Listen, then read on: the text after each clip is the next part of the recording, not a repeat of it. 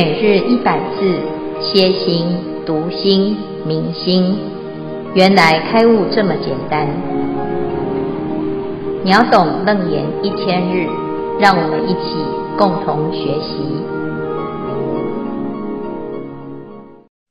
经文：若诸众生爱谈名言，清净自居，我于彼前现居士身而为说法，令其成就。若诸众生爱治国土，果断邦邑，我于彼前现宰官身而为说法，令其成就。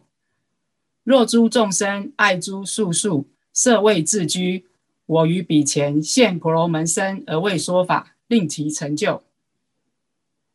若有男子好学出家，持诸戒律，我于彼前现比丘身而为说法，令其成就。若有女人好学出家，持诸禁戒，我于彼前现比丘尼身而为说法，令其成就。主题：观世音菩萨三十二应身。消文：宰官就是掌管政治的官，可以把它看为一切的官吏。术数关于天文、历法、占卜。阴阳五行等的学问。婆罗门，梵语的意思是进行、梵恨、梵智成习。印度四姓中最上位的僧侣学者阶级，为古印度一切知识的垄断者，自认为印度社会之最盛种姓。长阿含等经典皆记载，此阶级皆由梵天之口生，颜貌端正，清净高洁。以学习吠陀、师济事为业。以上消文至此，恭请建辉法师慈悲开示。诸位全球云端共修的学员，大家好，今天是秒懂楞严一千日第三百四十四日。我们今天要来继续谈观世音菩萨的修行。菩萨他是修这个耳根圆通。啊，这个耳根啊，是每一个人都有的这个啊听闻的功能。那每个人都有，但是他为什么会成为菩萨啊？那而且又为什么会成为观世音菩萨？在这个观世音菩萨的一个修行法门当中呢，他说到啊，他过去从闻思修入三摩地。那闻思修入三摩地啊，怎么闻？而入三摩地呢，在这个闻当中呢，他开始回光返照入流啊，那入流就是反闻闻自性，从自己的心性当中来观察观听世间的一切音声，而不随尘而转。啊，这叫做入流。那直到呢，最终啊，修成三摩地，叫做极灭现前的时候，啊，他就成就了两种殊胜。这两种殊胜，一个就是慈力，一个是悲力。哈，慈跟悲呀、啊，是观世音菩萨最殊胜的特色。啊，它最大的特色就是它最慈啊，可以慈到什么程度？给众生的快乐啊。那我们知道呢，这个慈悲的人呢、哦，他就是诶，成为帮助所有众生满愿的人。那满愿呐、啊、是怎么样？每一个人的心愿都不一样啊。所以大家呢去拜观音菩萨的时候啊，啊向他许愿，许的就是你自己心里面最喜欢的、最想要达成的哈、所以菩萨、啊、他要怎么样满众生的愿呢？啊，他就说啊，因为。他有了这个殊胜的一个功德力啊，什么功德力？第一个供养观音如来，那观音如来呀、啊，观世音如来教他的如幻文熏文修金刚三昧，让他成就了一个非常厉害，能够满众生的慈力啊，所以他的力量呢，就跟佛一样啊。那怎么样来成就？然后来。原版这样子的愿力呢，啊，就是他发了一个愿，哎，所有的众生啊，千处祈求，千处应。那千处祈求，千处应，所以呢，要应身，怎么应？要应三十二类的应身啊，那成就的三十二类应身当中呢，诶，他就举例啊，不是他只有这三十二种哦，他其实是千百亿化身啊。但是在《楞严经》里面呢，诶，他就举这个例子啊，啊，那今天呢，我们所看到的这个例子啊，啊，就是一般我们平常会碰到的居士生、婆罗门生啊，乃至于呢。哎，有的人喜欢做官，有的人喜欢修行，有的人喜欢出家，那可不可以呢？通通都可以哈。那这里这一类呢，啊，就是我们每个人都可以做选择。若诸众生爱谈名言，清净自居，我于彼前现居士身而为说法，令其成就。有的人是在家嘛，哈，那为什么他作为在家居士呢？因为他就像各位这样，哎，我们喜欢呢修行啊，那修行之后啊，这是心里面呐、啊、觉得很有智慧，那就喜欢谈一点佛法啊。名言是什么？就是名词、名相啊。然后这个言论呢，感觉呢自己是很有智慧的啊，可以发表一点言论跟看法啊。所以各位啊，哎，我们喜欢呢讨论佛法。啊，那同时呢，又喜欢修行啊，在家呢，哎，希望自己清净。虽然我是在家身，可是我不是一般的凡夫俗子哦，哎，我们是居士身。那居士是什么呢？其实啊，居在家中啊，可是清净自居啊，那所以叫做居士。我于彼前现居士身而为说法，令其成就。那怎么样做一个好居士呢？菩萨就会做一些示范啊，所以有时候我们会看到维摩诘居士的维摩诘居士啊，就是观世音菩萨示现怎么样可以作为一个很好的居士啊，很有代表性啊，这是居士的典范。那大家呢看到了之后，哦，原来啊就是要这样子来修行啊，所以这是菩萨他会有这种示现。好，那有的人呢，他喜欢呐从政啊。若诸众生爱治国土，剖断邦邑啊，那我喜欢呢，诶，治理国家，喜欢为国家贡献，喜欢服务人民啊。那的确呢，有很多人喜欢从政治上呢来为大众谋福利。那这样子的人呢，诶，总不能说都没有一个典范嘛，哈。那有的人说啊，现在都很黑啦，哦。其实啊，也不一定全部都是一竿子打翻所有的人，总是也有菩萨哦隐身在其中啊。那所以呢，如果有人、啊、想想要来从事这个政治，想要治理这个国家啊，或者是呢，在一个小小小的邦邑当中呢，能够怎么样啊？能够啊，让所有的人达到最大的福利。那这个时候。菩萨就会现在官身而为说法，令其成就。好，这是做官有做官的典范呐。啊，所以过去啊，在这个中国就有裴修啊，裴修裴相国啊，那或者是呢白居易啊，他去学法，学法的时候啊，哎，这个哎，诸恶莫作，众善奉行，哈，他就学到了这个啊，应该要做一个很好的。啊，爱护百姓的官啊，袁了凡居士也是做官啊。那他在在官身当中就可以修大的功德啊，就是爱护人民啊。那这就是菩萨的化现啊。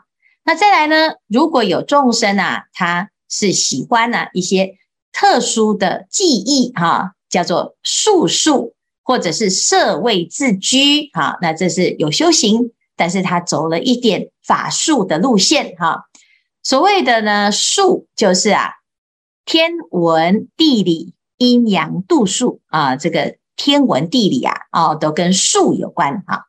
那或者是医卜命相咒水书符啊，所谓的三医命相卜哈，那这个就是术。啊，一个是数学的数，一个是技术的术啊，这两种呢都是啊。哎，一些特殊的啊，比如说占卜啊，啊，或者是医理呀、命相啊，啊，或者是呢，啊，特殊的这个咒啊，那这是一个婆罗门所学习的法术啊，或者是呢，他自己啊喜欢怎样善调身心啊，叫做摄跟位啊。那有的修道士的啊，啊，他要收敛他的精气神啊，安鲁炼丹。那这个时候呢，就是当时印度啊的修行人叫做婆罗门啊。这婆罗门呢是印度的这个婆罗门教的一个系统，其实他就是一个修行人。那如果在中国呢，他就是一个道术啊，或者是呢，可能道家的啊，或者是做这个儒家各式各样的啊，这一些不同的术士啊，或者是有人说是江湖术士哈。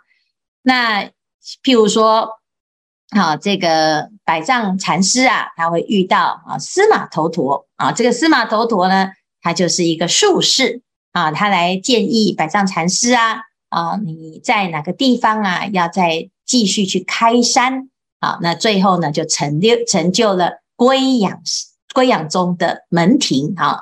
那这些呢，其实都是啊，在居士身当中啊，可以现这个修行术士之身啊。菩萨呢，也是投其所好哦，让他可以成为一个修行人。那有的人呢，他想要修出家行啊。若有男子好学出家，持诸戒律，我于彼前现比丘身啊，而为说法，令其成就。若有女人好学出家，持诸禁戒，我于彼前现比丘尼身，而为说法，令其成就。啊，譬如说我们这第五组的同学啊，啊，这里面呢，就有一位居士啊，他说：“哎，我想要出家啊，所以呢。”就在前几天啊，就真的出家了啊，就成就了他的出家的因缘。好，那出家要做什么呢？其实出家呢，要修的是清净的泛恨，所以喜欢持戒啊，啊，让自己的身心都清净解脱。所以呀、这时候就有这个比丘、比丘尼身的现身说法啊，让他呢啊，让这样子的根性的人都哦有一个学习。然后真的成就了这个比丘、比丘尼出家的心愿啊！以上呢，我们就知道啊，其实你不管是谁呀、你只要心里面啊啊有一个心愿哦，菩萨就会让你满愿，满众生愿。哎呀，我终于呢实现我的梦想了，我终于呢圆满我的心愿了。好，那这就是观世音菩萨在度化大众的时候一种善巧方便、随心满愿啊。菩萨为什么这么厉害呢？因为呢，菩萨他修的三摩地就是这么的了不起哈。所以，如果我们每一个人呢，也跟菩萨一样修耳根圆通，我们也能够像菩萨这样子千百亿化身啊。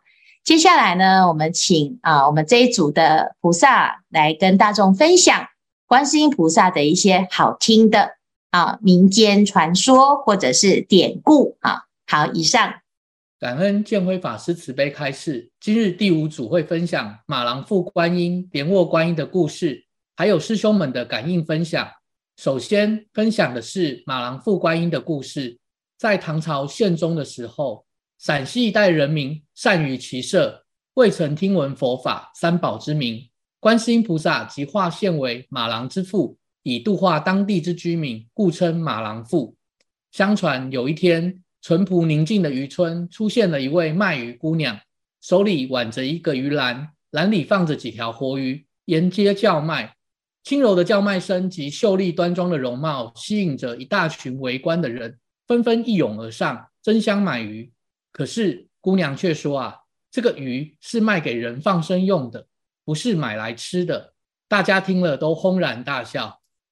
于是啊，一传十，十传百，整个渔村。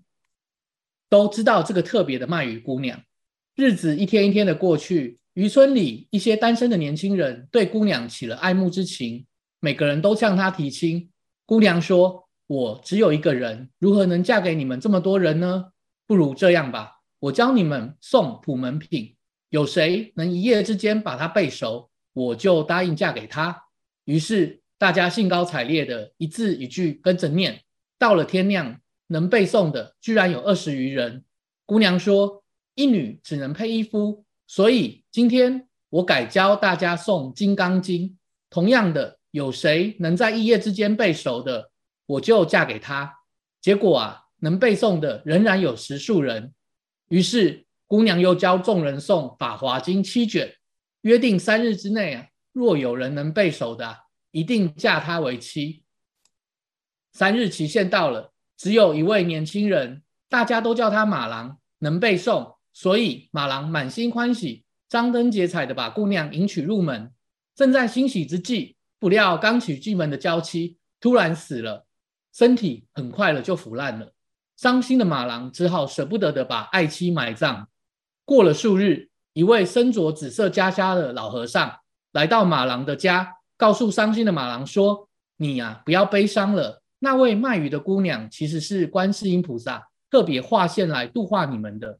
若不相信，何不撬开坟墓看看？”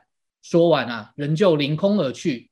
马郎听完，心中半信半疑。马上找人撬开棺木一看，心中大惊，爱妻的尸体早已不知去向，只留下一副闪亮的金锁。当下才恍然大悟，由于以上的典故啊，陕西一带人民都非常虔信佛法，而且自宋代以后，供奉马郎观音尤为盛行，因此手提鱼篮，故世世人又称鱼篮观音。以上啊，马郎赴观音故事来自中台佛法小常识。接下来，请美英师兄说莲卧观音的故事。哎，等一下，我先问一下邦兴，邦兴，你看到的这个马郎赴观音，你有动力要去背《法华经》吗？背不起来。为什么？因为你没有动力哈。哎，对，就是先念。先念熟这样子，因为你对马兰马兰观音没有没有念力是吗？这个有没有觉得爱情的力量真伟大？嗯，对，只是觉得以后如果有人叫你背什么背什么的，那个就是可能是观音化现，就要，所以就直接拒绝他这样。对，啊，很好。你看这个马郎富很聪明啊，他一定美到不得了，而且美得非常非常的吸引人。才能够让这么多人呢去背普门品啊，啊，然后又背这个金刚经啊，那背完金刚经应该就要了脱了，结果还是没有了脱哈，还要连法华经都背完了，这个马郎也是很了不起哈，这比我们还厉害哈，三天非常殊胜，太难了啊，太难了哈，直接太难了，好，真没有志气，好，OK，阿弥陀佛，来下一位。古时候，在金陵城的北江边，有一座观音寺，香火鼎盛，里面供奉了一尊全身镶嵌和披挂着各种金银宝石的观世音菩萨像。不料，在一个月黑风高的夜晚，一伙盗贼盗走了菩萨宝像。盗贼们的目的很简单，就是想得到镶嵌在菩萨身上金银宝物，然后呢，把观音像抛到江中。随江漂流，观音菩萨慧眼，托梦给金陵一个颇有善根的商人。商人呢，一心向佛，只求生个儿子。得到观音菩萨点化，晚上梦见一位身穿白衣女人向他说道：“你明日到江口去等候，江的对面呢，会有一尊观音法像飘来，你把它打捞上来，然后送到清凉山金米寺。”重新修整供养，那里呢，有一块石荷叶，正好改做莲台。你做好此事，功德无量。第二天，商人早早就赶到江口等候。临近中午，果然看见有一尊木雕观音像缓缓飘来。他把观音像打捞起来，送到鸡鸣寺。他又出资将一片荷叶石雕成莲座，重装金身。一年后呢，潘夫人如愿生下一个男孩，表示观世音菩萨对有心向佛的众生有求必应，求财得财，求子得子。盗贼在背负观音像越墙时，破坏了观音像的底部，所以呢，重新装的观音像啊、呃、没有办法直立，只好侧卧在莲叶之上。世人呢，便称此尊观音为莲卧观音或。卧莲观音，呃，以上呢是莲卧观音的民间故事传说。阿弥陀佛。啊，美英，来，美英，你看完这个观世音菩萨的故事，你有什么心得？我我觉得不不容易，所以我我觉得要满众生的愿，而且真的有时候，呃，真的是有点难，因为我们有时候，呃，听人家抱怨几句呢，我们就没有耐性这样子。我觉得真的很厉害，这样是我们必须要修的。是我我觉得这有，呃，应该是。应该是大概是没有什么新的，我只觉得观音菩萨很厉害这样子而已。好好好，谢谢谢谢。接下来请知盈师兄分享。师父阿弥陀佛，今天要跟大家分享的是菩萨的微笑。七年前，我幸运的从小地区连升三级跳到首级公家单位，但是烦恼也因此连升三级。某天经过佛堂，下车参拜，希望佛陀能够赐我智慧。即便我再怎么诚心诚意的跟如来诉苦，烦恼却是丝毫没有减轻。无助的我准备要走，刚好看到结缘品的柜子，在翻看经书的过程中，一张观世音菩萨的照片突然从书中掉了下来。当我捡起来之后，看着那张照片，我整个人被震慑住了。菩萨的微笑把我整个人包围着，整个空间都不存在了，所有的念头、所有的时间也都不存在了。我说能够感觉到的，就是菩萨的微笑，那种慈悲、自在、清凉的感受。当我回神之后，我却怎么也想不起我的烦恼是什么，只觉得身心舒畅。于是我开始理解到，菩萨要跟我说的，烦恼其实都是你自己的妄想执着。一个微笑能够让你破除烦恼，所有的念头都是你自己造的，不需要特别就是求智慧来对治。也因此，我改变了工作的态度。以前总是战战兢兢的如履薄冰，面对工作消耗很多的心力，却也时常犯错。现在我知道，只要自在专注，就是最好的工作态度。工作表现渐入佳境，长官也对我很肯定，让我对菩萨非常感恩。以上是我的分享，谢谢师父，阿弥陀佛。啊，知盈，稍等一下哈。哎，好，请问一下，你刚才的这一张图就是您抽到的那一张吗？菩萨？呃，报告师傅是，就是这一张是吗？来，大家看一下这一张哦，就是这张。你你你仔细看一下，你有没有觉得这个菩萨长得很像你？有没有看到？谢谢师傅。呃呃。不是谢谢，是因为你抽到了，你抽到了一张，你看到了一张你自己。谢谢师傅啊，这样好开心哦。嗯，有吗？有看到哈？哎，为什么这一张菩萨会打到你的心？因为它真的长得很像你，你就是这一尊菩萨，所以你看到的那个菩萨的微笑就是你自己。菩萨在告诉你，你就保持这样子的。表情啊，所有的人看到的你就是这个样子，就像你看到菩萨一样。你有看懂？你有看懂菩萨对你的教化？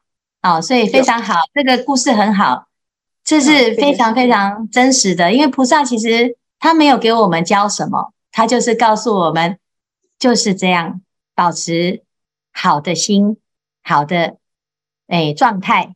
那所有的事情就是逢凶化吉，遇难成祥。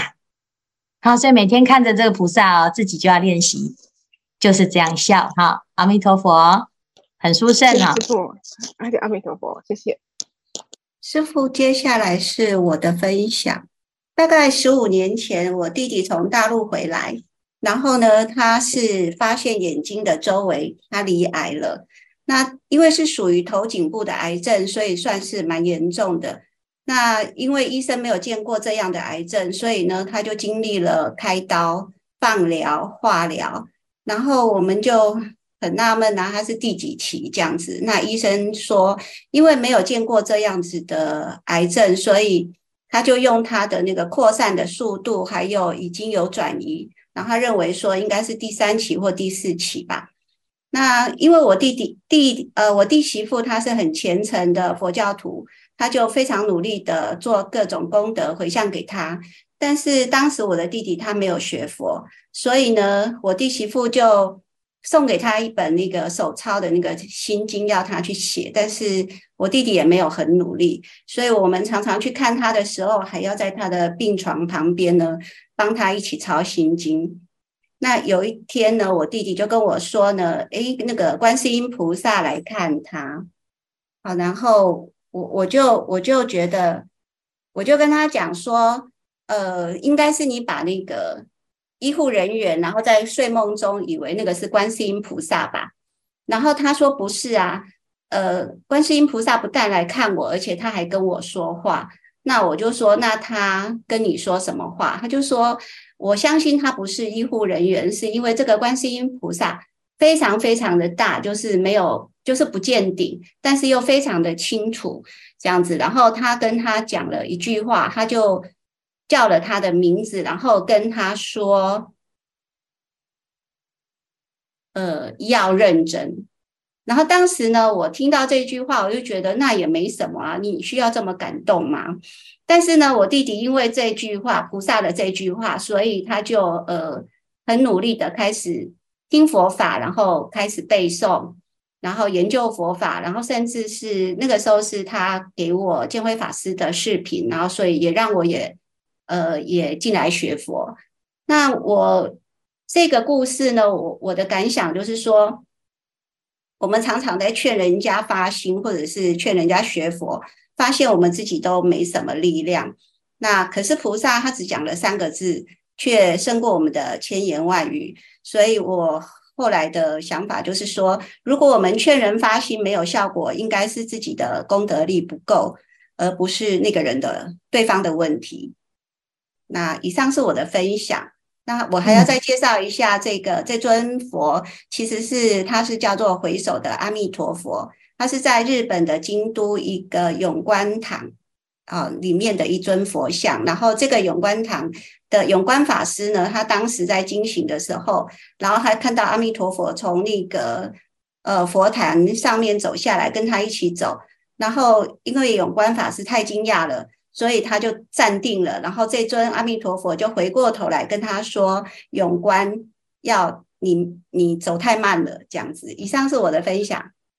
呃，我要谢也谢谢秀荣哈，我想请问一下秀荣，好，那你如果觉得劝人家劝不动，然后呢，你就觉得自己的功德力不够，对不对？对。那你下次还会再劝吗？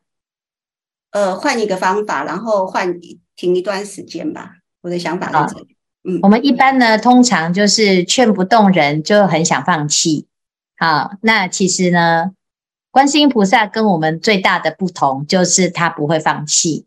所以连啊、呃，像你的弟弟这样子的一个诶状态呢，其实大家可能啊、呃，就是很觉得他很需要啊，好，那那也很应该要用功啊，好，那其实啊，诶，这个。就是我们没有放弃的去让他精进哈，纵使你劝不动啊，哎，这是其实啊，他看到的观世音菩萨是你们的愿力成就的，嗯，愿力成就让他看到一个菩萨，因为要有一个有说服力的，甚至于有时候会提醒自己的那个形象出来哈，所以其实我们的心啊，可以千百亿化身，那。菩萨呢，要让一个人提升正念呐、啊，他需要有一个方便。那那个方便呢，也许是佛像啊，也许是菩萨，也许是他最在意的那个人，或或者是一个倒在路边的一个谁啊，都不一定。所以每个人的机缘都不同哈。那只是我们说，哎，他劝不动他，可是我们还是要劝。这个就是菩萨的精神啊。那也许我们现在看到他。没有效果，但是呢，我们继续回向，有一天呐、啊，他一定会有得度的因缘。啊，谢谢今天的分享哈，大家都很诚意，而且在这个生命的过程当中，我们会发现，其实很多人都是来帮助我们，啊，对佛法更信心，对自己更信心啊。那我们要记得这三个字啊，大家要认真。好，谢谢。